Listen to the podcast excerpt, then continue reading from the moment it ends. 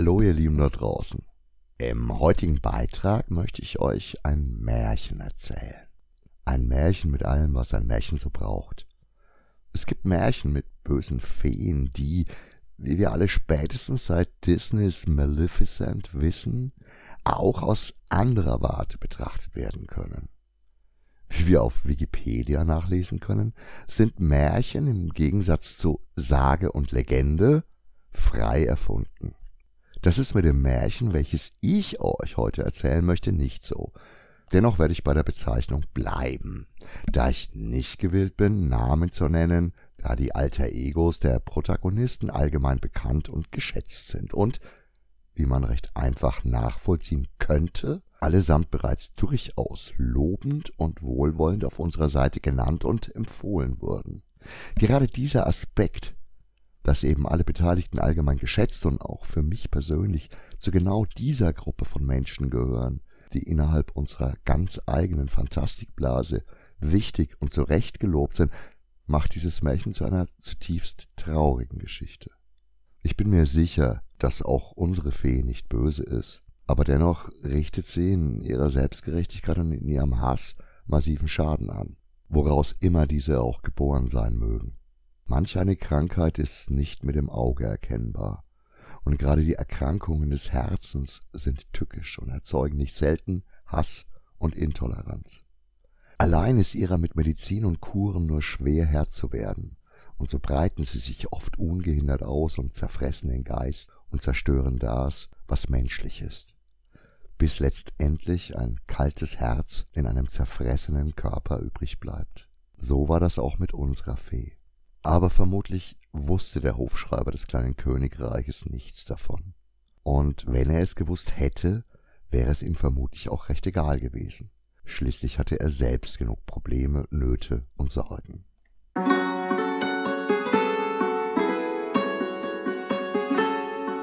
Es war einmal vor langer Zeit in einem kleinen Fürstentum am Rande der bekannten Welt ein kleiner Hofschreiber namens Scrib. Dereinst war er der geschätzte Chronist am königlichen Hofe gewesen, wohl situiert und ohne Tadel. Doch schon seit er ein kleines Kind gewesen war, verspürte er den unbändigen Drang, eigene Geschichten zu ersinnen und zu erzählen. So war er trotz der guten und sicheren Stellung am Hofe des Königs lange Jahre unglücklich. Waren doch die Worte, die er Tag für Tag niederschreiben musste, nicht seine eigenen, sondern lediglich die Erlasse, Verträge und Dekrete des Herrschers, Worte ohne den Zauber der Geschichten, die er erzählen wollte. Die Jahre vergingen und der Drang ins Skript eigenes zu schaffen wurde immer größer und am Ende unbändig. So verließ er den Hof des Königs, um in einem kleinen Fürstentum einen Neubeginn zu starten. Zum Broterwerb würde er sich um die dortigen Schriftarbeiten kümmern, aber ansonsten genug Zeit haben, die eigenen Geschichten zu formulieren. Mit dem Empfehlungsschreiben des Königs war eine solche Stelle schnell gefunden, und so kam es, dass Scrib alsbald irgendwo am Rande des Reiches sein neues Heim fand. Ein bescheidenes Häuschen, das er mit den spärlichen Einkünften aus dem Säckel des Fürsten bezahlen konnte, aber mit dem verbrieften Recht, in der kleinen Setzerei des Fürstentums seine Werke drucken zu dürfen, sollte er denn welche fertigstellen. Mit der Zeit war die Schreibarbeit, die er für das kleine Reich verfertigen musste, doch mehr als erwartet, bei einem Lohn, der ihm wenig Spielraum ließ. Das Geld reichte im Winter oft nicht, um das Feuer im Hause am Brennen zu halten, und nur an wenigen Sonntagen für ein Stück Fleisch. Trotzdem ließ sich Script nicht verzagen und schuf in nächtlicher Arbeit bei blagendem Kerzenlicht Seite um Seite, Kapitel um Kapitel und Buch um Buch. Verständlicherweise verbreiteten sich solcherlei Druckerzeugnisse vom Ende der Welt eher schlecht als recht, und der Erfolg seines Schaffens war enttäuschend und mäßig. Doch ließ er sich nicht unterkriegen und schuf mit Eifer Werk um Werk bis eines Tages Post aus der Hauptstadt des Reiches kam.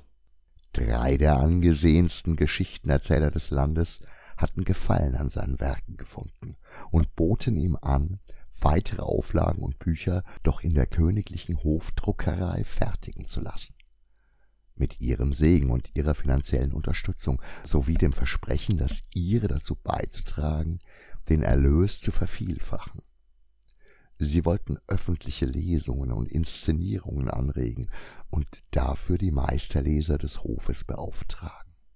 Der Schreiber konnte sein Glück kaum fassen, endlich würden sich die Jahre der Mühen und Entbehrungen bezahlt machen. Endlich würde sein Traum in Erfüllung gehen, seine Geschichten würden sich verbreiten und viele Menschen glücklich machen.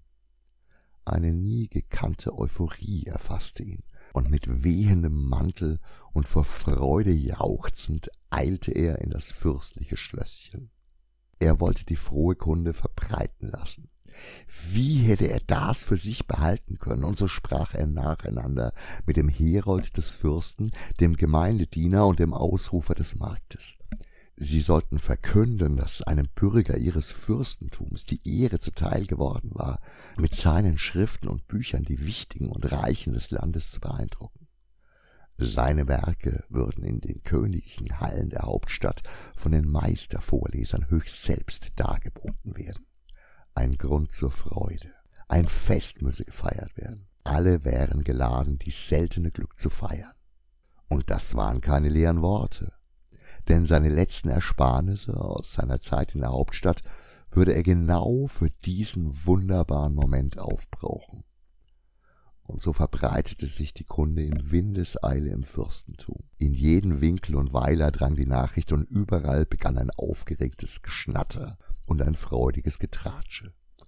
Ein Fest sollte es geben, wie überaus erfreulich. Lange hat es hier am Ende der Welt keine solch wunderbare Aufregung mehr gegeben.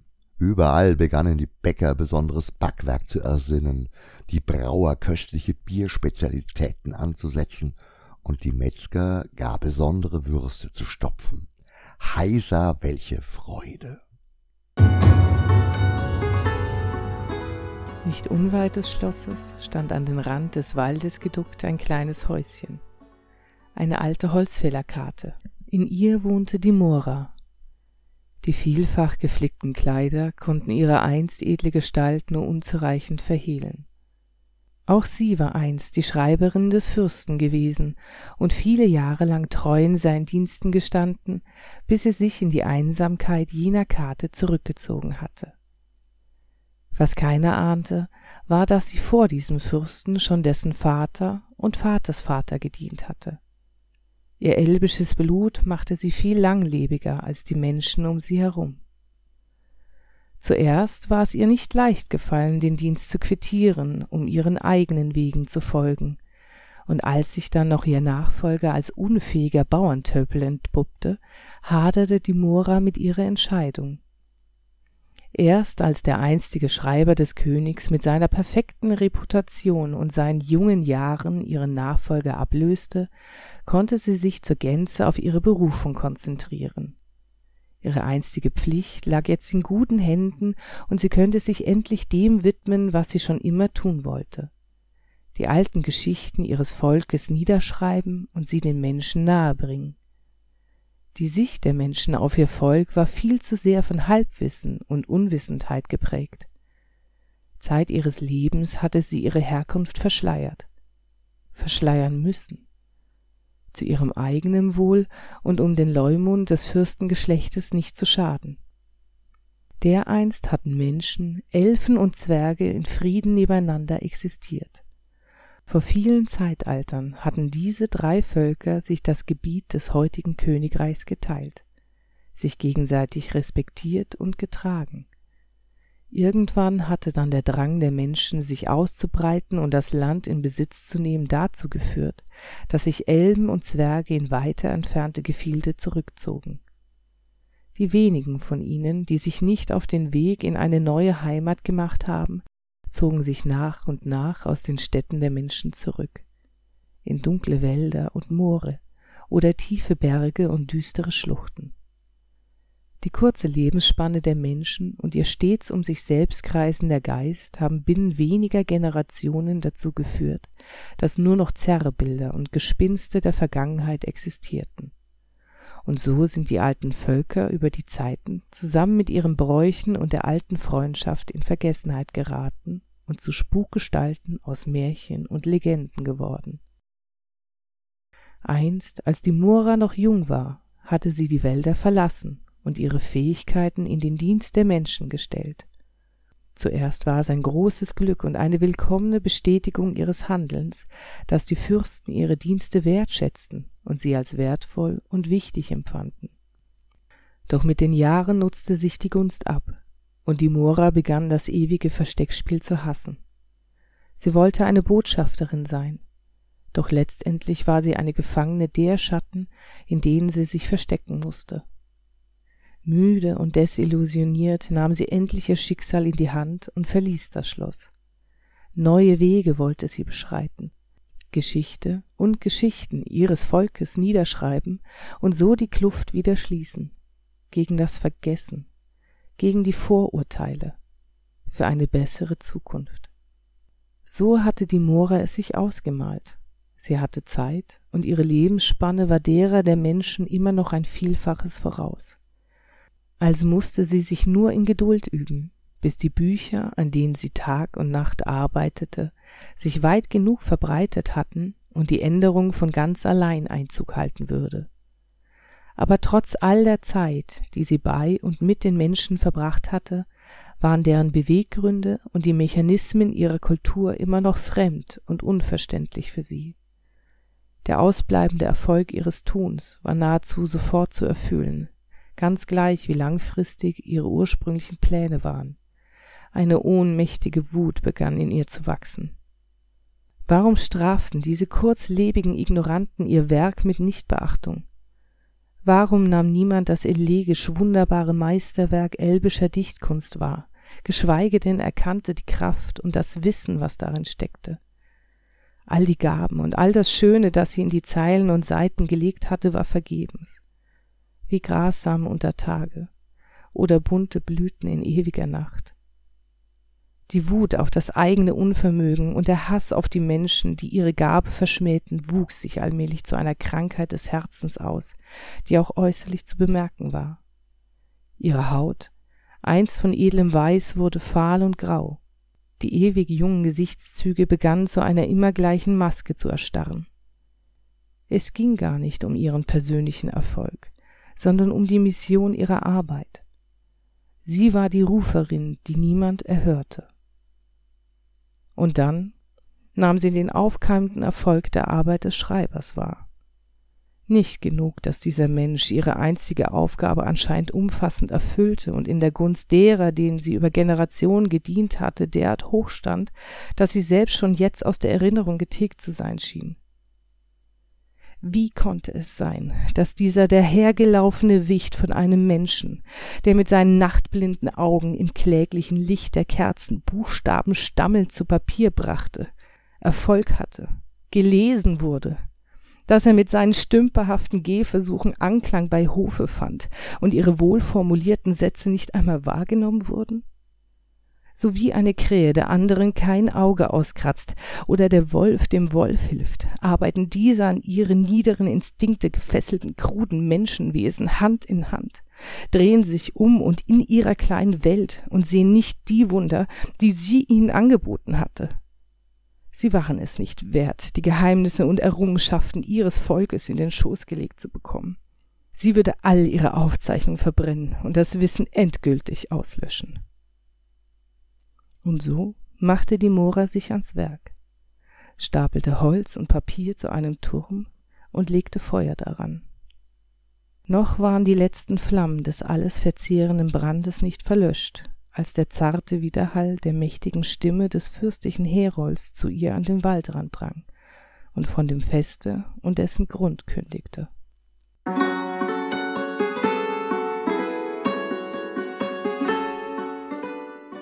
War der Tag gekommen. Auf dem Marktplatz herrschte reges Treiben. Die letzten Vorbereitungen wurden getroffen und nahezu alle Bewohner des Fürstentums waren zusammengekommen, um an diesem Tag zu feiern. Ein buntes und ausgelassenes Fest würde es werden. Alle hatten zusammengeholfen, den berühmten Schreiber ihres Fürsten gebührend zu ehren. Nicht, dass alle genau verstanden, worum es im Eigentlichen ging, aber so sind Menschen eben. Wenn es einen Grund zum Feiern gibt, ist das für alle ein Fest. Keiner will sich lumpen lassen, jeder will mit dabei sein und dazu beitragen, dass es ein rauschendes Fest wird. Die Kunde, dass zu diesem Fest sogar Abgesandte aus der fernen Hauptstadt kommen würden, um den Schreiber zu ehren, hatte alle nur noch mehr angespornt. Perfekt würde es werden, hatte sich ja auch eben dieser Schreiber mit Geld nicht lumpen lassen. Sein Fest war ein Fest für alle, und so wollte jeder das Seine dazu beitragen. Am Mittag, als die Sonne am höchsten stand, hatten sich alle eingefunden, festlich herausgeputzt und angespannt, harrend der Dinge, die geschehen würden. Der Fürst, seine Gemahlin und einige enge Vertraute saßen auf einer eigens aufgebauten Tribüne. Inmitten all dieses Trubels, auf einem kleinen Podest, stand der Schreiber. Er wirkte wie ein Mann, der all diesen Trubel gar nicht ganz fassen kann, obwohl er selbst ihn ja angeregt hatte und das Fest zu seinen Ehren stattfand. Die offiziellen Ehrengäste aus der Hauptstadt waren natürlich bei ihm, und in der Eröffnungszeremonie sollten ihm allerlei Orden und sonstiger Firlefanz verliehen werden, zu seinen Ehren und derer des Fürstentums. Gerade als der königliche Abgesandte die Menge zur Ruhe ermahnte und mit der Zeremonie beginnen wollte, drängte sich eine dunkle Gestalt durch die Menge, mitten auf dem Platz, direkt vor dem Podest. Mora hatte sich in ein schwarzes Gewand gekleidet, das sie sonst nur zu den Beisetzungen ihrer einzigen Arbeitgeber getragen hatte. Ihre Wangen waren statt mit Rouge mit Kohle schattiert, ihr schmaler Mund mit Sepia geschwärzt und um ihre Augen lagen dunkle Schatten von Ruß und Krankheit. Dennoch war der schrille Klang ihrer Stimme laut und deutlich für alle hörbar, wie das Läuten einer Totenglocke. Es ist eine Schande, dass ihr Menschlein wieder nur auf euch seht. Mensch stützt Mensch, in absoluten Vergessen derer, die euch viel mehr gaben. So blind und taub, so dumm und schwach. Ihr seid es nicht wert, auch nur einen Gedanken an euch zu verschwenden. Euch unser Land zu überlassen, war eine Torheit, wie sie nie wieder geschehen darf. Unser Volk hat auf sein ewiges Recht verzichtet wegen euch unbedeutenden Würmern. Unrecht und Dummheit sollen nicht länger diese Lande beherrschen. Ich verfluche euch Menschen auf ewig. Möge euer Korn verdorren, euer Vieh verdursten und eure Herrschaft binnen einer Generation zu Ende gehen. Mögen die alten Völker die Lande wieder besiedeln und fruchtbar machen. Ihr seid es nicht wert. Ihr hört nichts, ihr seht nichts. Eure Zeit ist zu Ende, euer Leben verwirkt. So sei es. Und mit dem Ende des Fluches stieß Mora sich einen der alten Dolche ihres Volkes, die sie als Schatz gehütet hatte, ins Herz, um dem Zauber Kraft und Macht zu verleihen. Ihr Opfer war ein geringes, die unerhörte Ignoranz menschlichen Tuns zu beenden.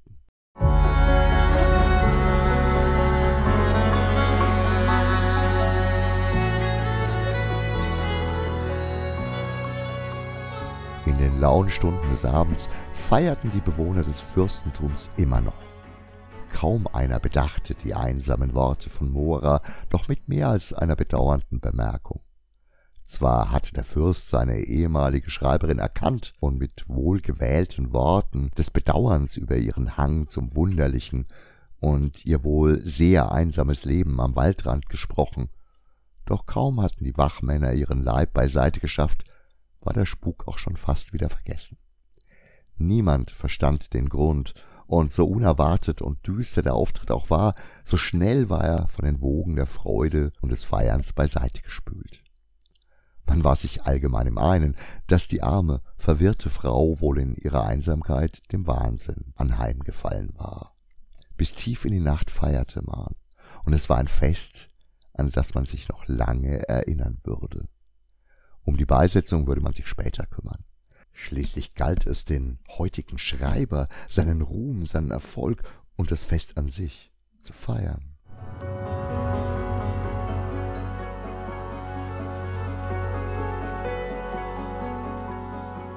Irgendwo in fernen Gefilden feierten auch Elben an diesem Tag ein Fest. Es war das Fest, welches jedes Jahr begangen wurde. Ein Fest zu Ehren ihrer neuen Heimat. Niemand vermisste die alte Zeit, und es war gut so. Irgendwann würden sich die Zeiten wieder wandeln, und vielleicht würden Menschen, Zwerge und Elben erneut einen gemeinsamen Anfang machen. Aber das steht in den Sternen.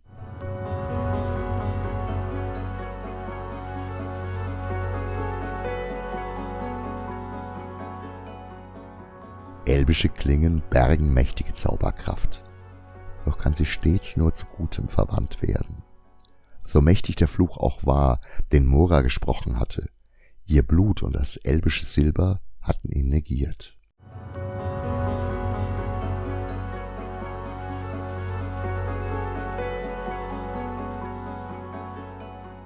Skrip, der Schreiber, wurde berühmt, und viele seiner Bücher waren erfolgreich.